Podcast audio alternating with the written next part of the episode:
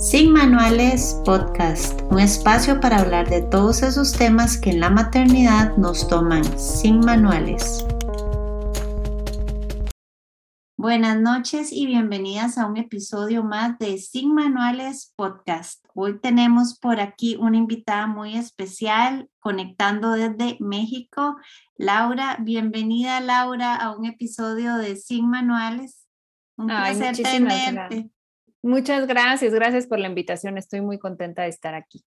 Y para contarles un poquito, eh, por alguna razón me llegó como un post que compartiste y me encantó y empecé a ver tu perfil y yo dije, wow, qué linda historia y qué lindo tema.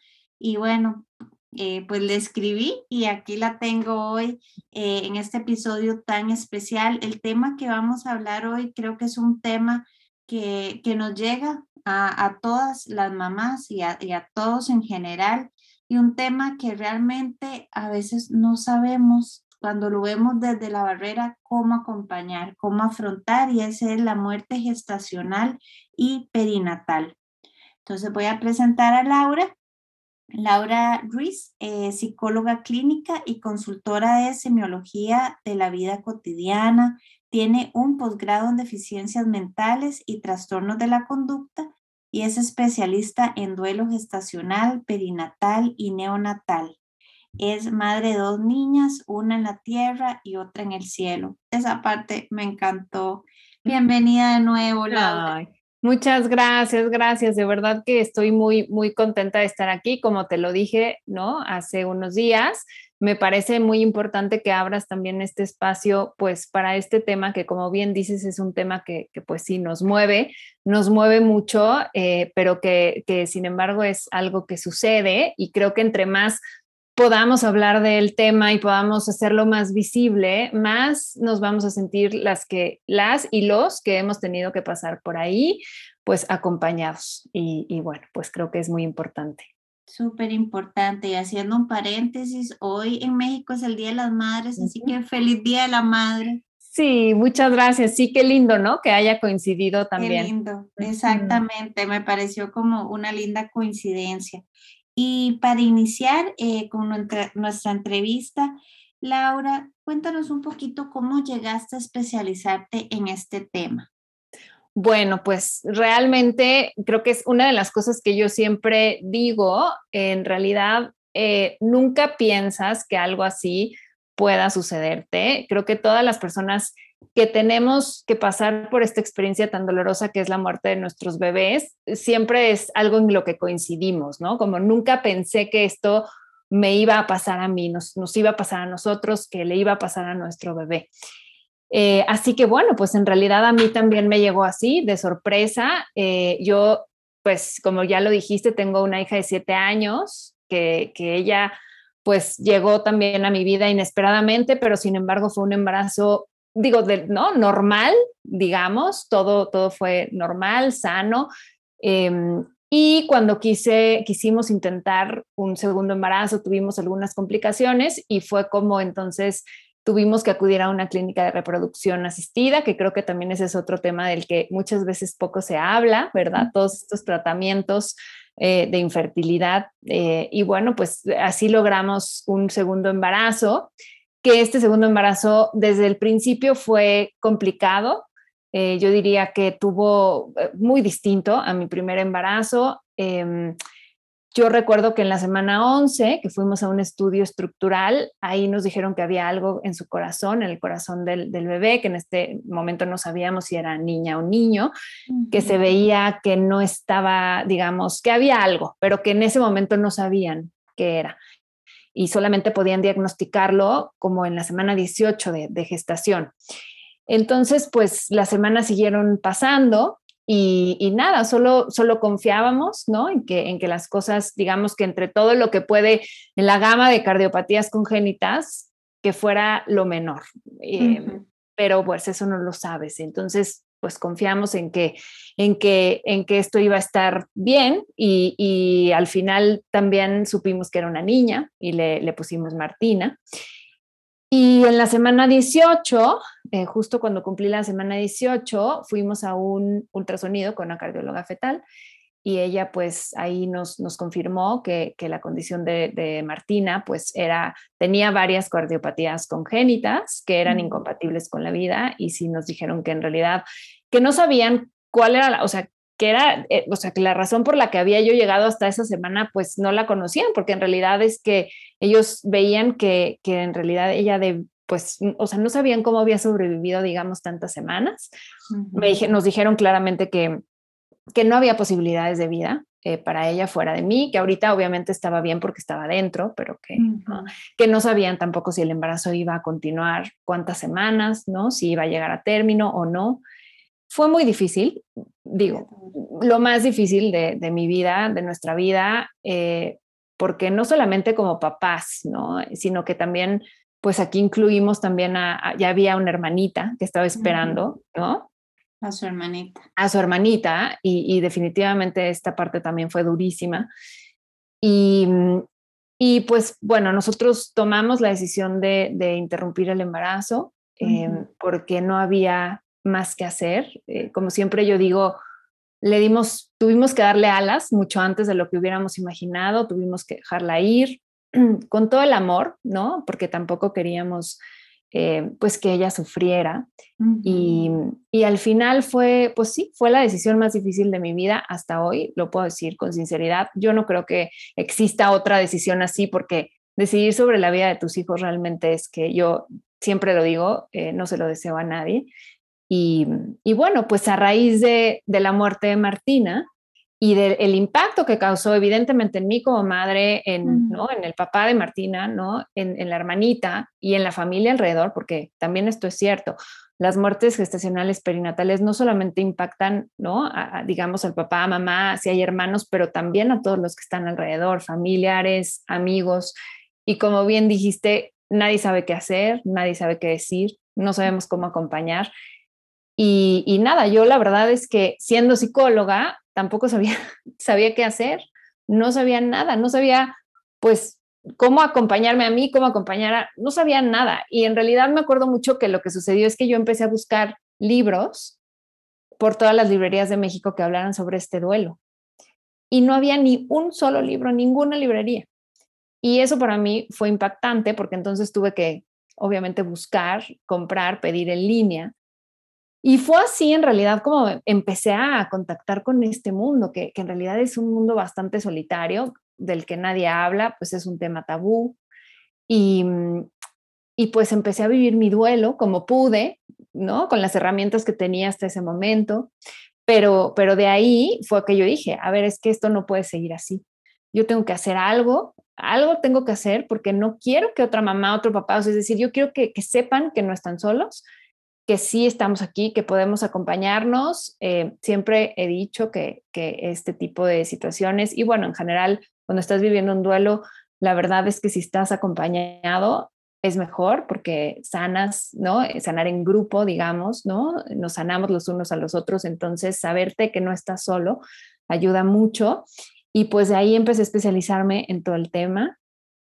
Y, y bueno, pues ahora justamente me dedico acompañar mamás, acompañar papás que, que experimentan la muerte de sus bebés, eh, pues hago talleres, eh, generalmente es consulta privada, digamos, pero, pero también hago algunos encuentros para mamás, eh, es decir, buscar, buscar apoyo, buscar apoyar pues de la manera en la que puedo, dijiste mi Instagram, pues también ahí, ahí también pues siento que es un apoyo también para para pues todos los que llegan a, a esa cuenta porque, porque se dan cuenta, ahí, ahí, ahí, ahí te enteras que muchas de las cosas que sientes pues son normales, digamos, dentro de, ¿no? Dentro de este duelo y dentro de lo que, que estás las viviendo. sienten todas las mamás, ¿verdad? Que no es un sentimiento único. Exacto, exacto. Sí, sí. Entonces eso te hace sentirte eh, pues acompañada y, y, te ayuda también a transitar de una mejor forma también el duelo, porque esta es otra de las cosas que siempre digo, ¿no? A ver, a, fuerzas hay que, hay que vivir un duelo, no nos podemos escapar. O sea, ha habido una muerte, ha habido una pérdida, digamos, de, de muchas cosas, porque, porque muere tu bebé, pero pierdes el embarazo, pierdes una ilusión, pierdes un sueño, pierdes pues toda esta vida que ya tenías proyectada con este bebé, ¿no? Esta maternidad como la habías pensado, esta paternidad, esta familia que ya te imaginabas, ¿no? ¿Cómo, cómo íbamos a hacer? En este, en este caso, en el mío, pues los cuatro. Entonces, hay mucho, mucho que se pierde, digamos, alrededor de. Entonces, creo que por eso, por eso es un duelo complejo. Por eso es un duelo complejo, que no te lo esperas. Esa es la verdad también. O sea, nunca te esperas. Yo siempre digo como que entras a una dimensión desconocida que nunca te imaginabas que te ibas a sentir así. Hay emociones que ni conocías, hay pensamientos que ni tenías, que no sabías que podías tener. O sea, en realidad si, es, si, si entras como a un desconocimiento total también de ti mismo, porque también es cierto que ya no volvemos a ser los mismos. Siempre hay una transformación después de, la muerte de nuestros bebés. Es indudable eso. y, y bueno, y en tu caso, que esa transformación sirvió para apoyar a tantas mujeres, ¿verdad? Que, que el dolor y toda tu experiencia ahora acompaña a tantas mujeres y tantas familias. Eh, yo cada vez, y creo que es más últimamente los casos que llevan los embarazos como en silencio, ni siquiera eh, le cuentan a sus familias y sufren una pérdida y entonces también es en silencio, tal vez con, con la pareja, pero, pero se transita de manera muy solitaria. Así. Muchas mujeres empiezan con miedo los embarazos, dicen no voy a decir nada hasta tener tantas semanas. entonces también como que uno no logra disfrutar todas esas semanas pensando siempre en que algo podría pasar, ¿verdad? especialmente cuando ya hay una historia. Exacto, es que eso es lo que sucede. Cuando ya en tu escenario de conciencia hay una experiencia previa, ¿no? De, la muerte de, tu bebé, de, algún embarazo que, se interrumpe, ¿no? Eh, en las primeras semanas, esto que hablas es cierto porque sobre todo cuando, son embarazos que, ¿no? que, se interrumpen en las primeras semanas, eh, cuando son, es poquito tiempo, eh, generalmente hay menos comunicación, porque muchas veces no entendemos por qué, pues si teníamos tan pocas semanas nos duele tanto, nos duele tanto, ¿no? Que, que este embarazo se haya interrumpido. Y es por esto, por lo que, lo, lo que yo hablaba antes, porque porque ya hay una construcción alrededor de, de este embarazo. O sea, hay una construcción, digamos, de, de, lo que estoy imaginando, de lo que estoy pensando, de, ¿no? de esta ilusión. Y, y, entonces, por supuesto que cuando, cuando ya no está, pues se vive también un gran duelo. Y, y creo que, que, por eso yo siempre digo que no importa en qué semana haya sido, porque también es cierto, muchas veces las mamás mismas se comparan, ¿no? Como, bueno, pero es que el mío fue a la semana 10 y el tuyo en la 30. Entonces, obviamente a ti te duele más. Y no, o sea, creo que e, esto no, no es comparar, comparar, ¿no? El dolor en realidad no, se, no, se, no se mide en cuántas semanas tenía de embarazo, o sea, realmente es proporcional al vínculo, ¿no? Que, que teníamos. Y generalmente sabemos, ¿no? Que, que, en el momento en que nos dicen que estamos embarazadas, ya empiezas a, a formar este vínculo con, con, este bebé y por eso es, es este dolor. Entonces, Em, sí es cierto, es un, es un tema bastante solitario y los embarazos que les llaman el embarazo arcoíris, que es este embarazo que viene después de, de, cuando ha habido ¿no? una muerte gestacional o perinatal, es el embarazo arcoíris, ¿no? Es, es todo lo que viene después de la tormenta.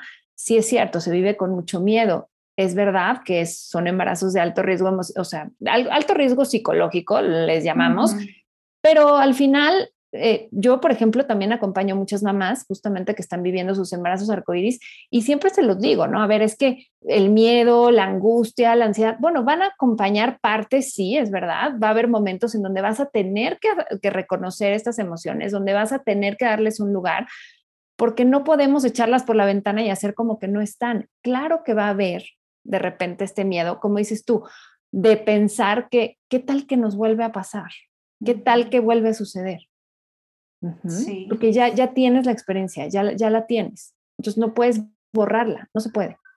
No, definitivamente no. Y, y, y, eso que decías de, de, no importa las semanas, es que desde que uno recibe ese positivo, cada mujer a su tiempo, pero ya inmediatamente empiezan a nacer las ilusiones.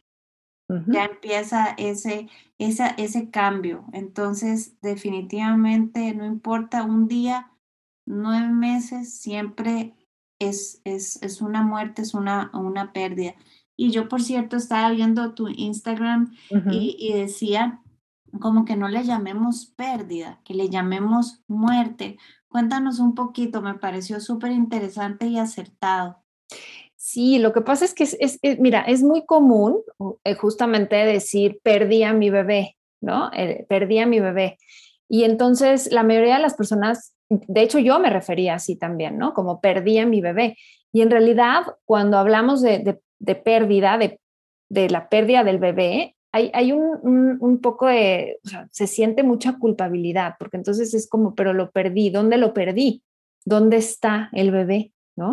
Y, justamente lo que intentamos mucho hacer también en trabajo, eh, ¿no? En el trabajo terapéutico y demás, es justamente darle un lugar a ese bebé. Es decir, darle un lugar. Em, ¿En dónde? En tu corazón, darle un lugar en tu vida, darle un lugar en tu familia, poder, es decir, a lo mejor voltear al cielo y verlo, decir, está en las estrellas, está en el cielo, dependiendo de las creencias también religiosas que tienes. Cada quien puede encontrar ¿no? ¿En dónde está mi bebé? Pero si hablamos de lo perdí, sí hay una sensación de, culpa, como de yo, yo hice algo, yo hice algo porque yo lo perdí. Y ese es un tema también, la culpa, pues es un tema también muy, ¿no? Muy común en todo este tipo de situaciones. ¿Por qué? Porque siempre, sobre todo las mujeres, las mamás, ¿no? Siempre pensamos que hicimos algo para que en realidad, pues para que esto sucediera, que debimos de haber hecho más o menos de ciertas cosas. Y, bueno, pues es algo en lo que hay, que hay que trabajar también para poder liberarnos de esa culpa, porque en realidad es que ya después nos damos cuenta que no tenemos el control sobre la vida ni de la sobre ni la vida ni la muerte, ¿no? Mucho menos de nuestros hijos. Y, y sí, y, esto que dices tú, lo que pasa es que la palabra muerte, pues estás de acuerdo, es una palabra, es que no nos gusta hablar de la muerte. Pues sí. Entonces, cuando yo digo murió mi hija, ¿verdad? Entonces eso impacta a los demás. Pero es que es la verdad, es la realidad. Y entre, entre más yo contacte con esa realidad, para mí va a ser mucho más fácil poder caminar y transitar en mi duelo. Sin culpa, ¿no? De, o sea, sin esta culpa de yo perdí. ¿Qué perdí? Sí perdí un embarazo, sí perdí una ilusión, sí perdí, o sea, sí, eso sí. Pero a mi hija no, porque en realidad los hijos no se pierden, los hijos pues son, son para siempre. Siempre, para mí, por ejemplo, mi hija, Martina, siempre va a ser mi segunda hija, siempre. Entonces no la perdí, murió. Eh, por eso justo es, es la importancia de, ir cambiando también la manera en la que, en la que, en la que nos referimos a nuestros, a nuestros bebés. Y claro, y, al decir esa palabra también psicológicamente, eh, pues así lo entiendo yo, ¿verdad? Y uno empieza también a hacer el proceso de duelo, ¿verdad? Ya como, como poniendo un fin y aceptando, me parece es más fácil empezar el proceso de, duelo. Así es, así es, claro, exactamente, sí, y que, que este duelo, lo que decimos es que siempre lo vamos a, o sea, eh, hay un camino que hay que transitar. Se abre, se abre una puerta al dolor, es verdad, y que muchas veces no queremos abrirla porque, ¿no? Porque es un dolor que de verdad yo, en mis propias palabras, yo sí decía, yo siento que ahora sí entiendo esto cuando dicen como se me rompió el alma en mil pedazos, pues yo como que escuchaba que mucha gente decía y yo no entendía, pero ahí lo entendí. Entonces es, es un dolor muy fuerte. Eh, entonces, pero, pero en realidad para poder ir transformando ese dolor hay que enfrentarlo. Eso es lo que cuesta trabajo, porque, porque no nos enseñan, por lo menos aquí en México, digamos, en la cultura y ¿no? en la sociedad mexicana, pues no nos enseñan, nos dicen, ¿no? Que llorar quizás no está tan bien, que tenemos que ser fuertes, ¿no? Que tenemos que pasar página y entonces ya olvidarnos. Y es esta presión social de, de lo que supuestamente tendríamos que estar haciendo, pero cuando se trata de nuestros hijos, es bien difícil porque no los vamos a olvidar, no, nos vamos, no podemos olvidar si existieron, que estuvieron aquí. Sí, jamás, es, eh, eh, viven como uno para siempre. Y, y, también de, de, parte del acompañamiento, ¿verdad? Yo a veces eh, recuerdo eh, amigas cercanas que han estado en esta posición y me pasó con una amiga y justo yo estaba embarazada. Y después pues pasó mi baby shower y todo y yo me veía en el dilema de, la invito como para que sepa que, que estamos aquí con ella o es muy doloroso, pero cada quien vive su duelo, ¿verdad? Estaba en ella decidir cómo se sentía. pero, pero sí es difícil, de verdad, a veces ese acompañamiento porque duele, a uno le duele muchísimo. Sí, no, la verdad que sí lo es. Creo que no estamos, como sociedad, no estamos listos para, para enfrentarnos a este tipo de duelos. Ni siquiera muchísimas veces también el, el digamos, el equipo médico tampoco, ¿no? Eh, yo me he encontrado con unas historias que de verdad me dan, mm, pues sí, ¿no? Me, me, hacen enojar y me hacen ponerme muy triste porque digo, no puede ser que, que a estas alturas en donde, ya en donde estamos, donde, ¿no? En la época en la que vivimos, no haya esta empatía y esta sensibilidad, ¿no? Ante una mamá, un papá, ¿no? Que están enfrentando en ese momento, pues a lo mejor una noticia de, ¿no? Ya no hay latido, eh, ya tu bebé no, no se mueve, tiene ¿no? alguna, alguna enfermedad que es incompatible con la vida, o sea, es decir, hay tantas noticias que de repente dan a lo largo del embarazo y a veces eh, no hay empatía, entonces es, es, es, complicado en realidad porque yo también siempre digo, es que es que ni si, si nosotros no estamos listos para esto, los de, los de afuera tampoco lo están. Entonces, cada quien como que intenta hacer lo mejor que puedes, es la verdad, como puedes. Pero ¿qué hace eh, la, mayoría de las personas? Intenta que esta mamá y este papá pues ya no lloren porque se ponen tristes. ¿verdad? rápido por el, por el. Sí, porque no, ya no le recuerdes al bebé, porque si le dices algo, vas a ver que se va a poner a llorar y entonces se va a poner triste. Y entonces es mejor ya no hable nadie del bebé, ya no lo mencionen, ¿no? Porque, porque queremos que, que ya regresen a sus actividades. Digamos, una de las características del duelo gestacional y perinatal y neonatal, digamos, que son ya los bebés que son un poco más grandes, que mueren también, eh, ¿no? Eh, a lo largo del primer año de vida, digamos, pues es esto, ¿no? Es como que no hay tiempo, no hay tiempo para, para llorar, no hay tiempo para hacer el duelo, no hay tiempo porque además, pues todo, todo es como rápido, como de ya, pasa la página, eh, ¿no? olvida que esto pasó, retoma tu vida, la normalidad, ¿no? Y uno dice, pero ¿cómo? Pero ¿cómo? Es que no, ¿no? Entonces yo siempre digo que no hay un tiempo para el duelo, no hay un tiempo. O sea, de verdad es que no lo hay. Cada quien va a su propio ritmo, cada quien va a ir enfrentando como puede, con las herramientas que tiene. Hombres y mujeres lo enfrentan totalmente distinto también, o sea, también ahí en la pareja hay pues otro tema, ese es otro tema también, porque también cada uno lo va viviendo diferente. Entonces, eh, saber acompañar pues no es fácil, pero también hoy en día es cierto que ya hay muchas eh, páginas, muchas, ¿no? En donde te, te, dicen qué sí puedo decir, qué mejor evita decir. Eh, y creo que aquí se trata mucho de empatizar. Empatizar. Lo que tú decías, por ejemplo, el baby shower. Pues a lo mejor invito a mi amiga, pero si me dice que no, no me lo voy a tomar personal porque exactamente, ¿no? Es como entender que ella está pasando por un momento muy difícil y que no sé cuándo va a estar lista. Y está bien.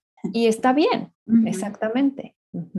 Exactamente. Y es que también es cierto que el dolor del otro lo que hace es que a mí personalmente entonces me refleja mi propio dolor. O sea, es decir, a mí no me gusta que, que, que llores porque yo me voy a poner triste y yo no estoy, no estoy listo para lidiar con mi tristeza quizás, entonces no llores. Por eso tratamos de que los, ¿no? De que, de que todo el mundo esté bien, o sea, es evitar estas situaciones, digamos, eh, de sufrimiento, de dolor, porque, porque no estamos eh, listos para acompañar también. Em, pero una mamá y un papá realmente lo que quieren y lo que necesitan es hablar de su bebé y es poder reconocer a su bebé que los demás reconozcan a su bebé, que se le dé un lugar, eso, eso sí es lo que necesita y es lo que todo el mundo evita prácticamente. Totalmente, totalmente. Mucha razón, hasta me quedo sin palabras porque realmente, wow, es abrirnos a, todo esto, ¿verdad? Que a veces no, no pensamos, evitamos el tema totalmente.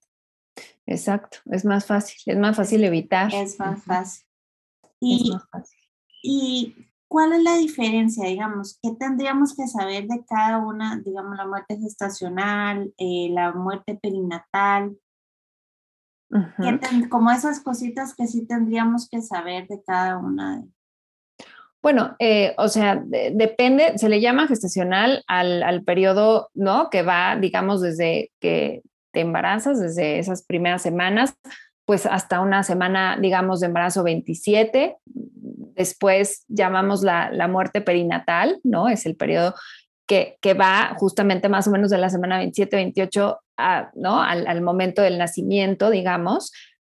Pero es que también ese es un tema, ¿no? Porque también depende, muchas veces depende del peso, de, ¿no? De cuánto pesaba, depende, o sea, eh, hay diferentes, pero bueno, en general es más o menos así como lo estoy diciendo ahorita, gestacional, perinatal y neonatal, pues también, ¿no?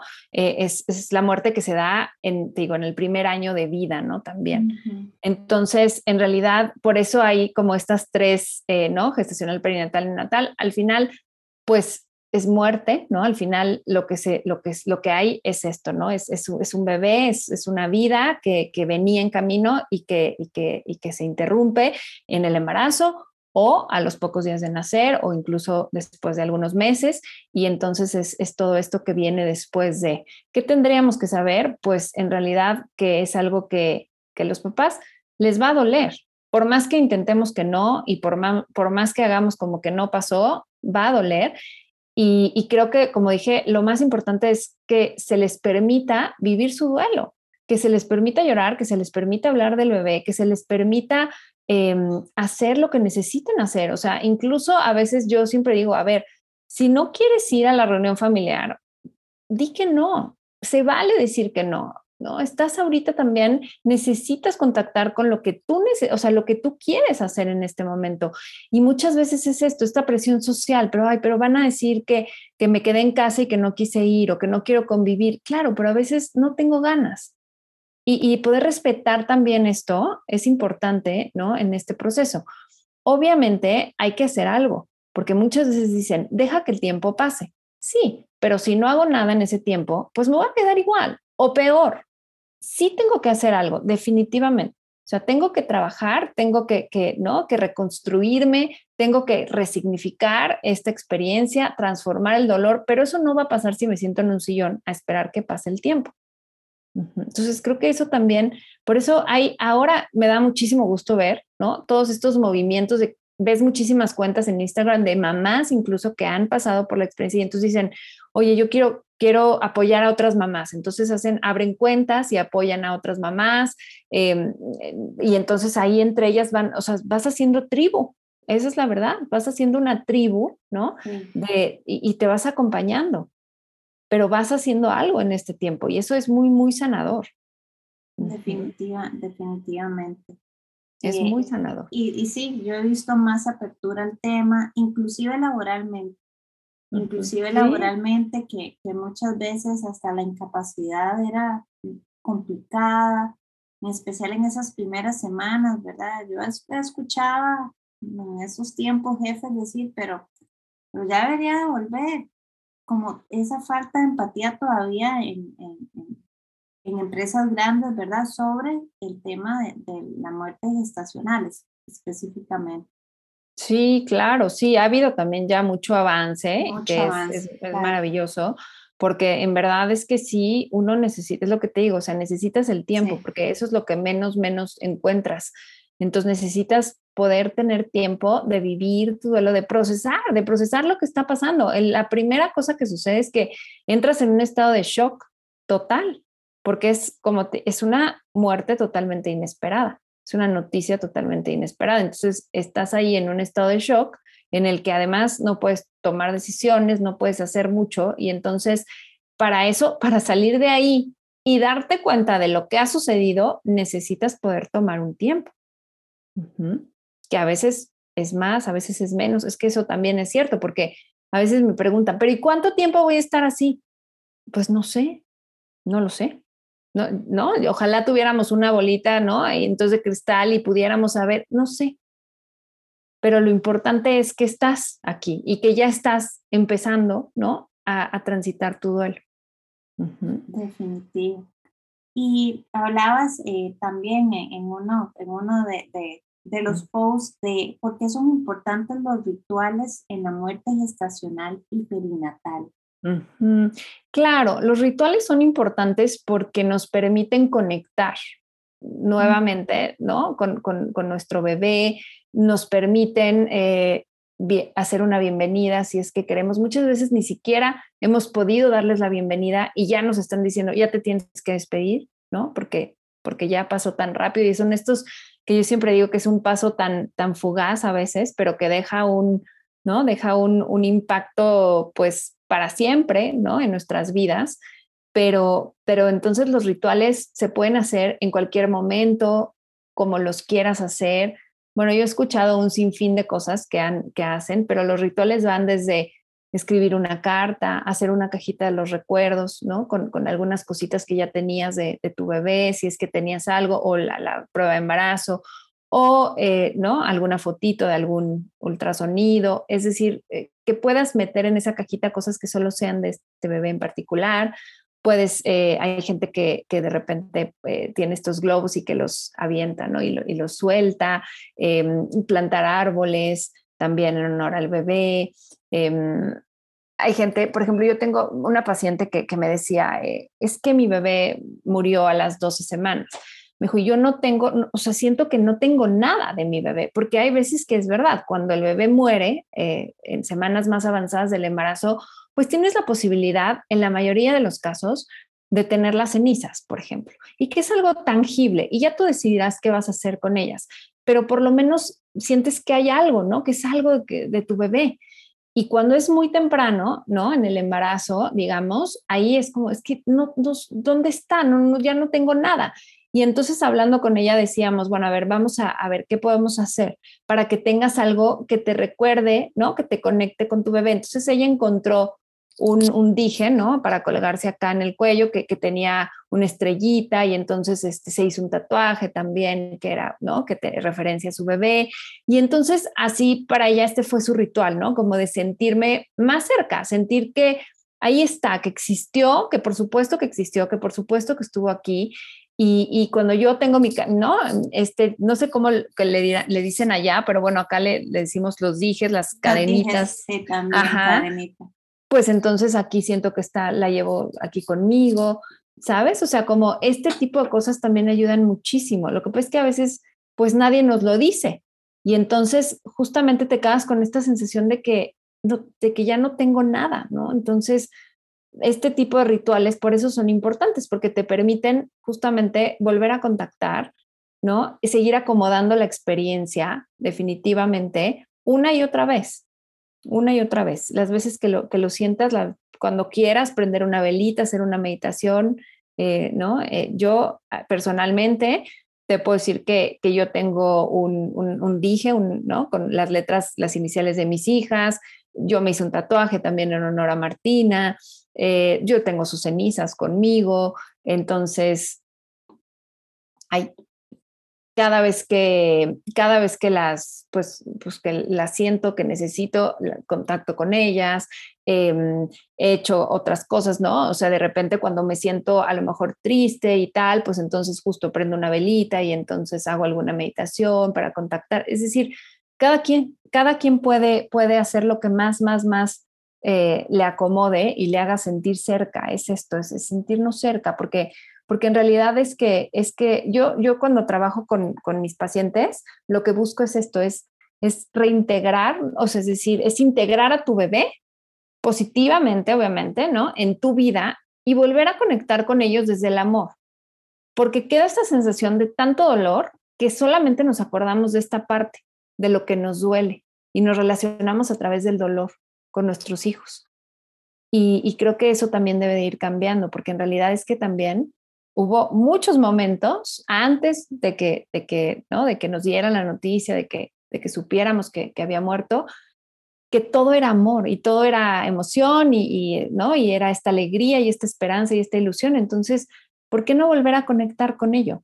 Es decir, también con este amor, con este amor que al final nos dejan, aunque físicamente hoy no están aquí, se siente todo este amor que, que dejan también, ¿no? Aquí en la tierra y, creo que eso es lo, hermoso también, ¿no? De poder hacer un trabajo también emocional, de acompañamiento, de poder volver a recordar a tus hijos con todo este amor y no a través de, del dolor.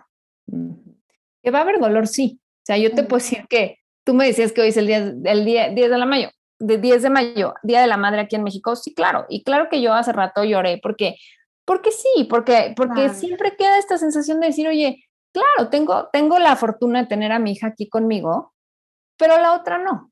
Y entonces siempre queda esta sensación de, uff, ¿no? ¿Y, cómo hubiera sido? ¿Cómo hubiera sido mi vida con, con estas dos niñas aquí conmigo?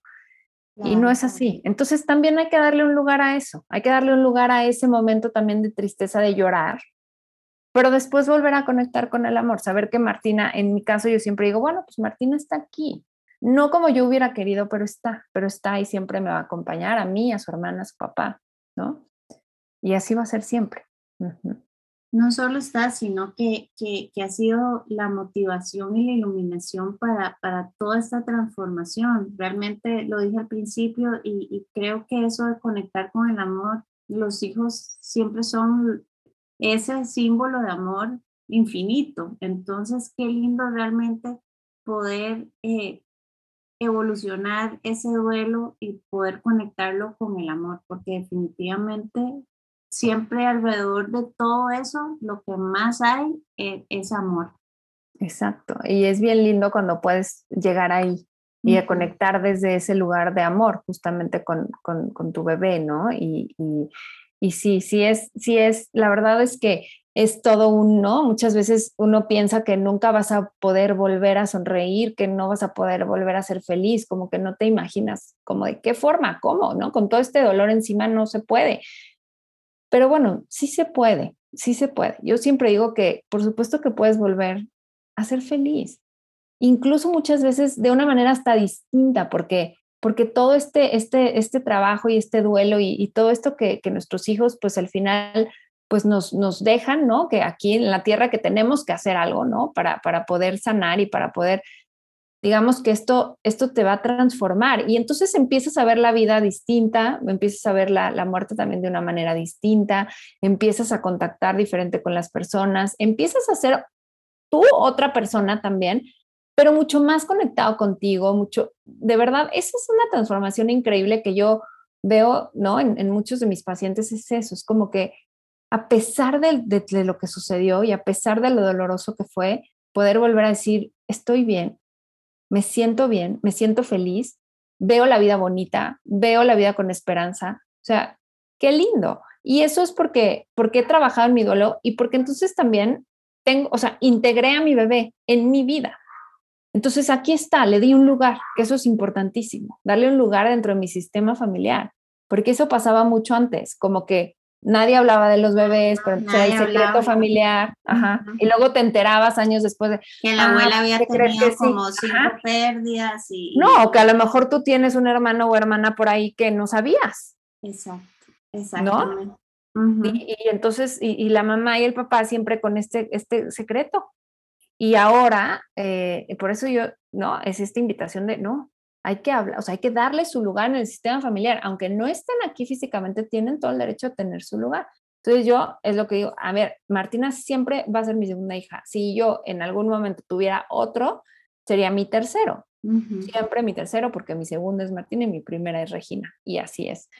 Entonces, y, darles, ese, ese orden y, y, integrarlos eh, el otro día estaba leyendo un tema de constelaciones familiares también, ya es, es, más, es, diferente, pero también hablaba de la importancia de integrar y de nombrar, ¿verdad? Inclusive un papá que no está presente, realmente integrarlo y traerlo, porque en el momento en que empezamos a obviar esas cosas, no estamos realmente viviendo nuestra realidad.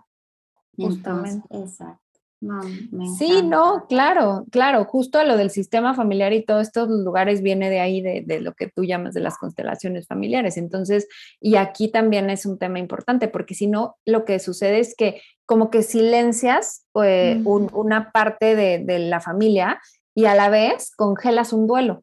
Entonces, por eso también luego vamos cargando con duelos congelados, digamos, de generaciones pasadas que no se habló, que no se hizo, que no se elaboró y que entonces ahí los traemos cargando.